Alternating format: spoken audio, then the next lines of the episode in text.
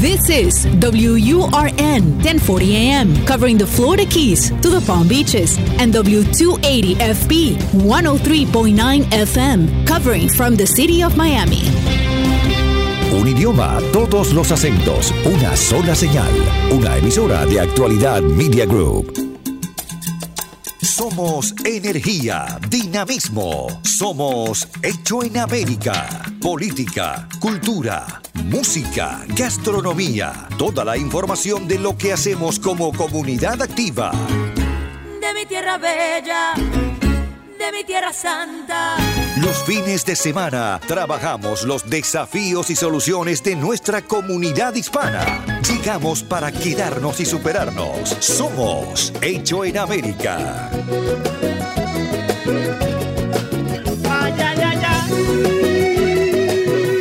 Muy buenas, buenas, buen fin de semana. ¿Cómo les va? Aquí estamos en Hecho en América, juntos una vez más renovando este compromiso que tenemos hace ya un poco más de dos años, eh, llevándole a usted información, un poco de consejos, de qué cosas hacer en los momentos específicos, donde la vida nos está poniendo alguna barrera, nosotros aparecemos en el aire de la radio con alguna explicación, con alguna sugerencia, algo que sin duda eh, forme parte de, la, de, ese, ese, esa cajita de primeros auxilios, ¿no? A donde recurrir. Siempre se lleva de este programa un número de teléfono, una dirección de correo electrónico, un consejo. Y los consejos de hoy tienen que ver con la situación en la que estamos viviendo, que no es el COVID. Son los huracanes. Esta semana ha estado muy intensa la actividad en el trópico. Estamos transitando en este momento una serie de, vientos, eh, lluvias por momentos eh, en este fin de semana y me parece oportuno charlar con Alfredo Finale, no en este caso para que nos cuente por dónde va la tormenta ni cuánto va a llover, sino qué tenemos que hacer en estos momentos. Y si en esta no fue, no fue bien, bueno, cómo prepararnos siempre. Él tiene una frase que a mí me gusta mucho y creo que es la síntesis de todo esto. Hay que estar preparados e informados. Hola Finale, Alfredo querido, buen día, ¿cómo estás? Sí, efectivamente, Dieguito, muy buenos días para ti, muy buenos días para toda tu audiencia. Tal cual y como tú lo dices, y la voy a repetir, dada su importancia. En temporada ciclónica hay que estar informados y preparados. Informados, ¿por qué? Porque, por supuesto, eh, la, eh, hay variaciones, hay cambios de un boletín a otro. Se mueve un poquitico más a la derecha, un poquitico más a la izquierda. En dependencia de eso, puede ser mayor o menor la afectación sobre el punto en el que tú te encuentres. Por supuesto, eso es el mantenerse informado, si se intensifica, si se debilita, todas esas cosas. Ahora, el preparado es algo que podemos hacer incluso cuando no tenemos ninguna tormenta formada. Déjame decirte uh -huh. que oficialmente la temporada ciclónica en nuestra cuenca atlántica se extiende del primero de junio al 30 de noviembre. Específicamente la temporada del 2020 se califica como una temporada activa, incluso con un comportamiento por encima de lo normal para un año, para una temporada. Uh -huh. Este año, en forma general, se están pronosticando de 13 a 19 tormentas tropicales con nombre. Incluso yo soy del criterio que este pronóstico se ha quedado corto. Epa. De estas tormentas, de 6 a 10 pudiesen llegar a alcanzar la categoría de huracán y de estos, de 3 a 6 pudiesen llegar a ser huracanes intensos. Uh-huh. Te comento lo que ha pasado este año. En el mes de mayo, antes del inicio oficial de la temporada, tuvimos dos tormentas tropicales. En el mes de junio, que fue el primer mes de la temporada, oficialmente, tuvimos dos tormentas más. Y en el mes de julio, que ya lo terminamos mañana, hemos tenido hasta el momento cuatro tormentas y un huracán. ¿Qué quiere esto decir? Que esta temporada es la más activa de los últimos años desde el año 2005. Mm, y eso es un, un, un indicador claro. de que realmente esta temporada va a continuar con mucha actividad, va a continuar, como decimos nosotros, bien movidita y manteniéndonos muy al tanto de todo lo que se forme. Hoy hay, hay, hay, que tener en cuenta, hay que, hay que, tener en cuenta una cosa específica. Hay que tener, digo, en cuenta una cosa específica, que es que el hecho que no nos haya impactado eh, o que no nos haya hecho preocupar no significa que los movimientos eh, no se hayan dado. Ahora nos sorprende, algunos se sorprenden porque arrancamos con, eh, con este Isaías con la letra I, pero evidentemente ha habido, es claro, otros movimientos, como vos estás señalando, que aunque no nos, no nos generaron preocupación, bueno, fueron, fueron formando parte de esta temporada ciclónica de este año, ¿no? Definitivamente, porque es que el pronóstico no es exclusivo para el sur de la Florida. El pronóstico es para toda la cuenca atlántica que incluye todo el océano Atlántico, que es bastante grande, el Mar Caribe y el Golfo de México. Te comentaba que mientras que en estos últimos días hemos tenido eh, la atención sobre Isaías, ya hay una nueva onda tropical que avanza sobre el Atlántico, ha estado saliendo de África y de forma gradual va a ir ganando protagonismo. Así que ya te estoy diciendo que para esta semana que se inicia vamos a tener también un poquito de fiesta sobre el, Atlántico y en el trópico. Pero eh, vamos directamente a qué podemos hacer antes de que llegue la tormenta. Como siempre yo he dicho, la preparación previa es fundamental.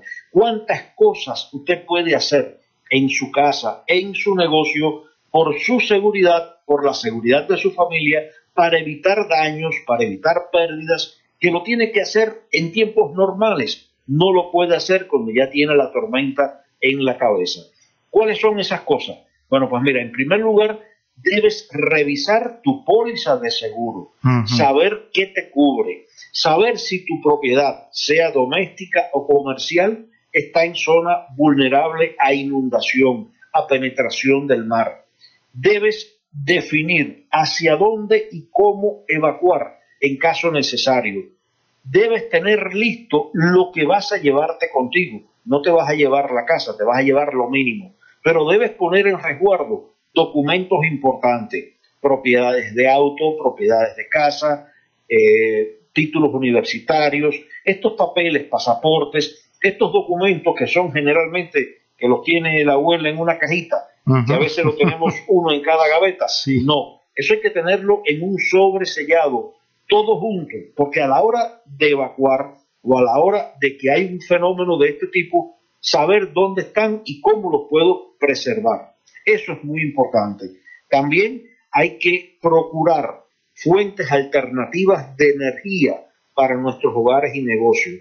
Hay que procurar fuentes alternativas de comunicación, es decir, garantizarnos el estar informados durante la tormenta con un radio de baterías, con tener batería suficiente, tener eh, alimentos eh, que sean perecederos, que puedan durar varios días sin necesidad de frío, tener agua potable, tener un kit de medicinas disponible, ahorrado y previsto para esos días. Es decir, todas estas cosas no hay que esperar que llegue la tormenta ni tenerla en la puerta para hacerlas. Estas son cosas que todos los años hay que tenerlas a la mano porque todos los años pasamos por una situación de amenaza o de emergencia en dependencia de el movimiento que tenga la tormenta o el huracán. Bueno, interesantísimo todo porque fundamentalmente no, nos llevaste por un repaso mental de todas las cosas que tenemos que, tenemos que hacer. Em, en, tu, en tu experiencia eh, has pasado por, varios ciclones eh, fuertes e importantes. Eh, ¿Recordás alguno que, que, te haya marcado personalmente? Bueno, personalmente trabajé, aún estando en Cuba, el George del año 98.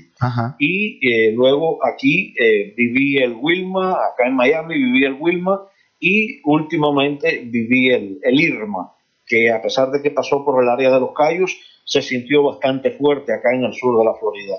Eh, y, vuelvo atrás, te, te vuelvo ahora a las cosas que podemos ir haciendo previa precisamente a, a, la llegada de una tormenta o de un huracán.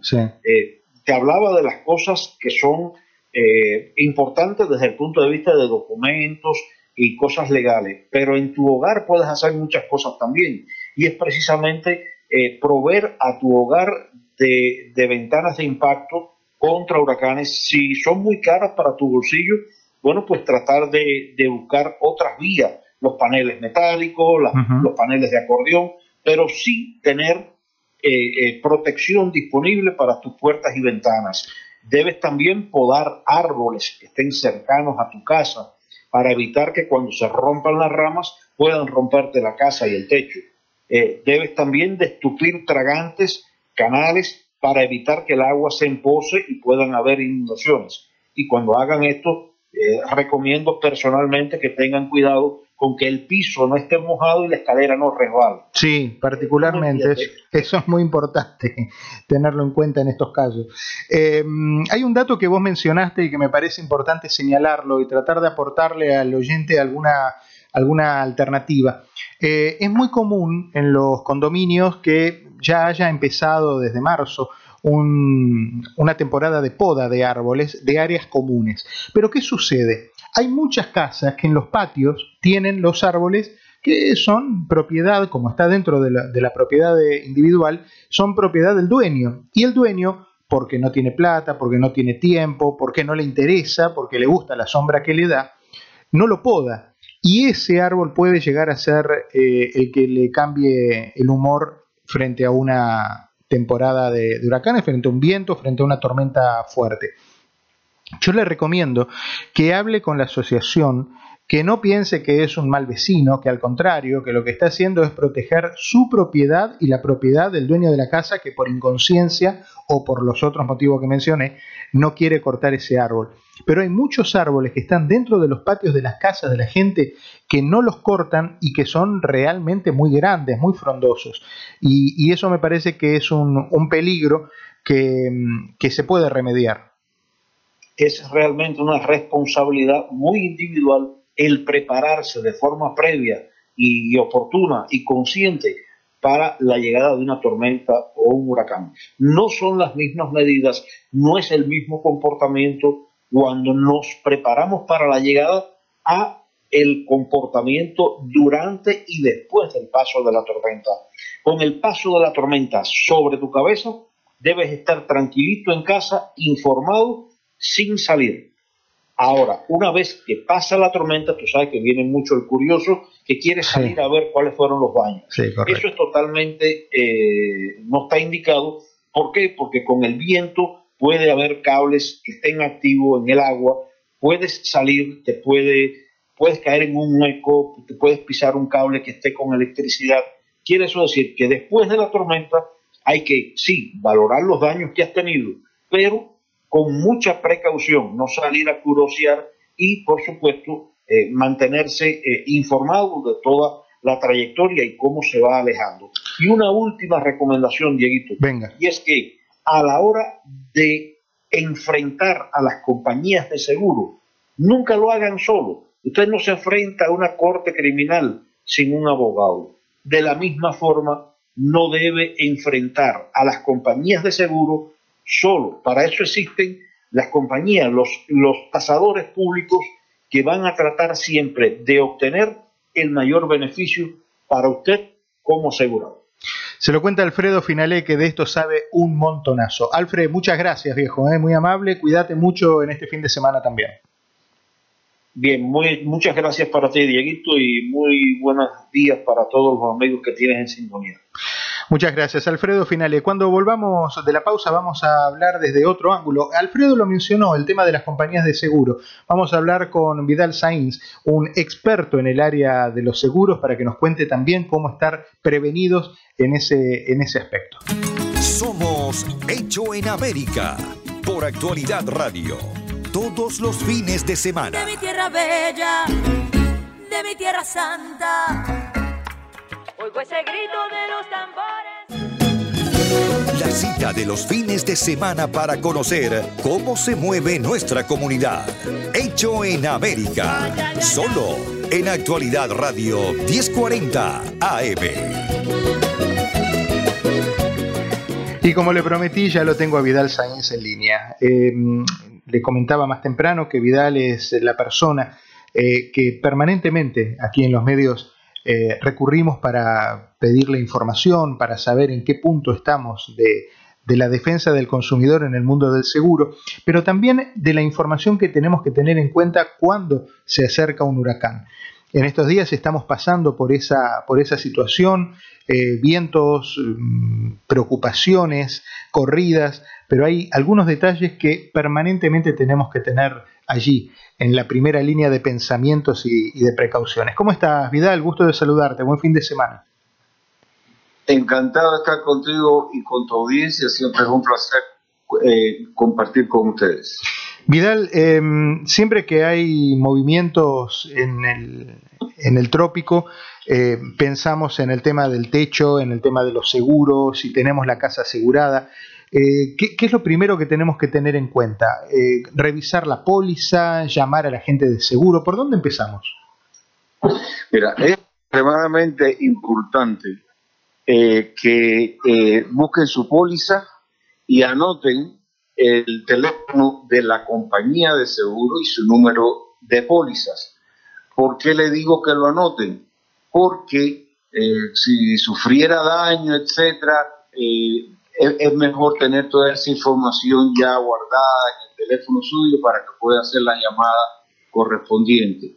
Recomiendo que eh, tengan el teléfono de la compañía que lo asegura y el de su agente. Trate siempre de ir directamente a la compañía de seguro generalmente la compañía de seguro va a estar fuera de este, del área geográfica donde está su casa, eh, y eso es caso que la gente eh, eh, no, no, puede operar por falta de electricidad. En este momento hay una situación que no se ha presentado anteriormente y es que la mayor parte de las, de, de, de las agencias y hasta las compañías de seguro están operando los empleados desde su casa debido a la pandemia. So, ahora más que nunca es importante tener el número directo donde contactar a la, compañía de seguro para presentar su reclamo. Eso es primordial. Generalmente eh, esperamos, generalmente esperamos hasta última hora para hacer estos trámites, ¿no? Sí, generalmente lo hacemos, pero esa información va a estar en las primeras dos o tres páginas de su póliza. Búsquela ahora mismo, anótela, guárdela en su teléfono, ponga compañía de seguro y ahí ponga el, el, teléfono, su número de póliza de la casa, si su, casa también tiene seguro de inundación, anote la información. Nunca sabemos cuando nos va a hacer falta el reclamo eh, presentar un, reclamo, pero es bueno tener esa, esa información accesible. Si su, propiedad se, eh, dañara, entonces usted tiene ya esa información, quizás, eh, quizás cuando hace, cuando, cuando sufre daño, entonces no, pudiera encontrarla. Eso es mejor hacer eso en este momento. hay muchas zonas de Miami que han sido exceptuadas del flood insurance eh, del seguro de inundación. Pero yo te he escuchado en reiteradas oportunidades recomendarle a la gente que, aunque no se lo pidan, que igual lo tenga. ¿Cuál es la ventaja de este tipo de seguro? Bueno, ante todo, eh, eh, el seguro de inundación se lo pide su entidad bancaria, ya que al mismo tiempo el gobierno federal le exige a ellos que para dar préstamo en su propiedad, si su propiedad está localizada en una zona propensa a inundación que usted tenga ese seguro. Al mismo tiempo, eh, eh, esa póliza también puede ser adquirida para eh, en áreas que están determinadas como zonas X. Y esto no quiere decir que usted nunca se va, usted nunca va a ser, va, a estar expuesto a no inundarse. El, el, el, riesgo de inundación siempre existe. Por ejemplo, hace un, hace unos años atrás, cuando hubo las lluvias estas en, el, en, Houston, donde estuvo lloviendo propensamente por un tiempo enorme y, las aguas alcanzaron hasta alturas del primer piso, de, digo, del segundo piso del edificio, todo eso eran áreas determinadas como X, que no eran propensas a inundación. Los costos de, de seguro de inundación en áreas designadas como zona X son relativamente baratos. Usted puede adquirir una póliza de 250 mil pesos en la estructura de su casa y 100 mil dólares en propiedad personal aproximadamente por 484 dólares al año. Así que eh, mi recomendación es, aunque no, aunque su casa esté en una zona X, mi recomendación es que tenga ese seguro. Y siempre piense que quizás su casa en este momento sea una zona X, como, como es el caso de mi casa, pero por más de 20 años la zona de mi casa estaba determinada como una zona propensa a inundación. Eso, eh, esos factores cambian, pero el riesgo siempre existe. Eh, te he escuchado recientemente aquí en la radio charlando de, distintos aspectos que tienen que ver con el mundo del seguro. Y una de las cosas que me llamó la atención es que nosotros en este momento estamos pagando seguros altos, no por la prima, sino por el pago de los reaseguros, o sea, los seguros que toman las agencias para cubrirse por eventuales situaciones. O sea, estamos aumentando nosotros nuestra, nuestros pagos por el que, lo que pudiera llegar a sucederles a esas empresas aseguradoras. ¿Eso es así? Sí, eh, eh, eh, esto es, esto es un, un, círculo vicioso. A nosotros siempre nos dicen de que tuvimos el huracán Andrew y aquí el riesgo de, de pérdidas mayores, etcétera, etcétera. Eso no es lo que las estadísticas indican, eh, ya que la frecuencia mayor de huracanes en la costa oeste de, la Florida y en la costa norte. Eh, pero ¿qué pasa? Cuando hay, eh, ah, por ejemplo, del, el, huracán Michael, el cual dio en el panhandle de la Florida, causó una, unos daños tremendos. Esos daños, la mayor parte de ellos terminan en el reaseguro que es el, seguro que compran las compañías de seguro para limitar sus pérdidas. Y entonces las compañías de reaseguro, que son las que terminan eh, eh, sufriendo eh, las mayores pérdidas, vienen y aumentan el costo que las compañías tienen que pagarle por ese seguro. ¿Y dónde los aumentan?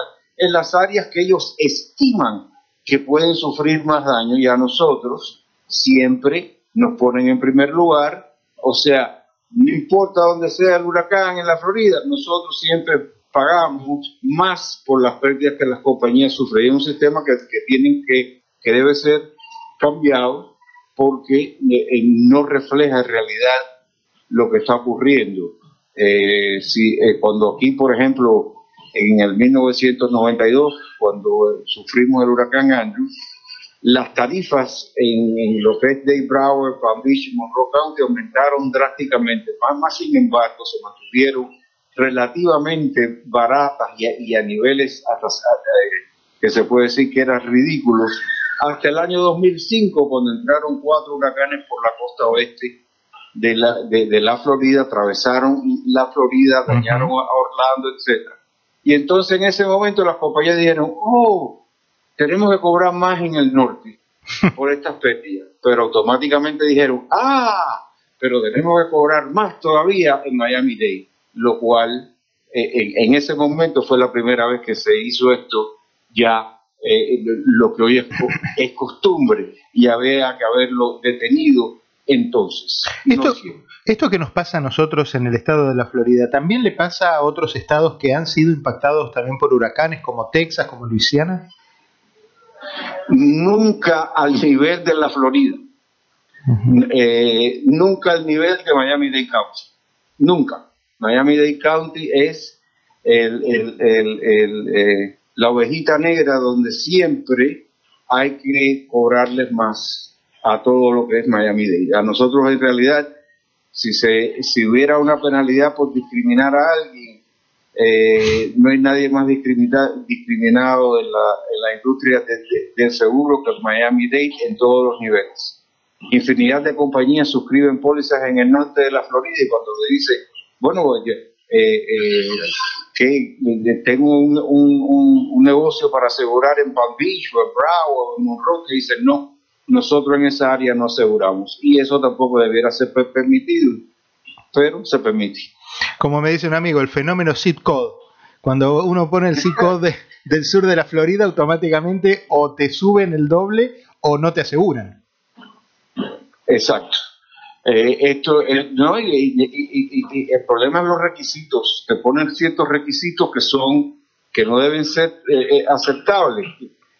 hay una compañía de seguro, por ejemplo, que recientemente comenzó, dijo, a partir del primero de julio, nosotros no vamos a pagar más por el reemplazo de techos al costo de reemplazo, sino vamos a, aplicar, vamos a, hacer pagos en reclamo aplicando depreciación en el, en, eh, y, basado en el costo original del techo.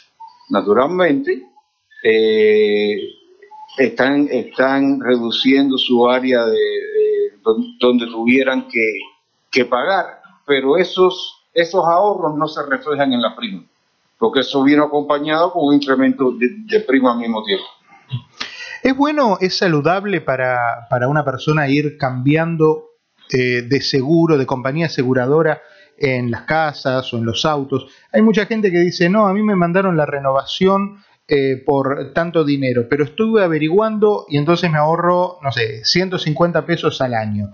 150 dólares al año, que es un, es un dinero, pero ¿es lo que justifica que una persona cambie y vaya permanentemente saltando de compañía en compañía? ¿O te convierte ante los ojos de las compañías de seguro como una persona poco confiable? No, mira, eh, eh, honestamente, en, tiempos antaños era conveniente mantener la misma compañía de seguro, etcétera, etcétera. Ese ya no es el caso. Eh, sí, sí, debemos estar, eh, estar seguros que tenemos, estamos asegurados con una compañía que tiene la estabilidad financiera para pagar reclamos. Pero eh, en lo que refiere a lealtad, ya eso de verdad no, no vale la pena considerarlo, porque las compañías de seguro están contigo hoy y a lo mejor el, el año que viene te pone un aumento de 30%. y esos son aumentos notables y hay que seguir viviendo y hay que seguir yendo adelante. O sea, tenemos que, tenemos que evaluar todas las alternativas posibles. Vidal, muchísimas gracias. Te mando un abrazo fuerte. ¿eh? Cuídate mucho. Encantado, un saludo para todos. Vidal Sainz, el hombre del seguro en Miami, charlando con él también de, esto, de estas cuestiones. Bueno, nos llevamos bastante información. Primero con Alfredo Finalé contándonos detalles de mm, lo que tenemos que tener en cuenta para esta temporada que se está poniendo activa en el trópico y con Vidal Sainz también desde el mundo del seguro. El reencuentro a cada momento en el aire del fin de semana, ustedes saben, aquí en la 1040 de la AM y en la 103.9 de la FM. Páselo bien.